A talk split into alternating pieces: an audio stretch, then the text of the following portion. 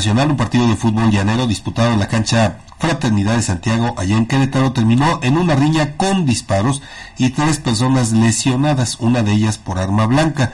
De acuerdo con los reportes, durante la trifulca, uno de los participantes efectuó disparos con arma de fuego, aunque no impactaron en al individuo alguno. Y tras recibir el aviso, elementos de seguridad pública y paramédicos acudieron a atender a los heridos, dos por golpes y uno más con lesiones de arma blanca, que por cierto quedó en estado grave.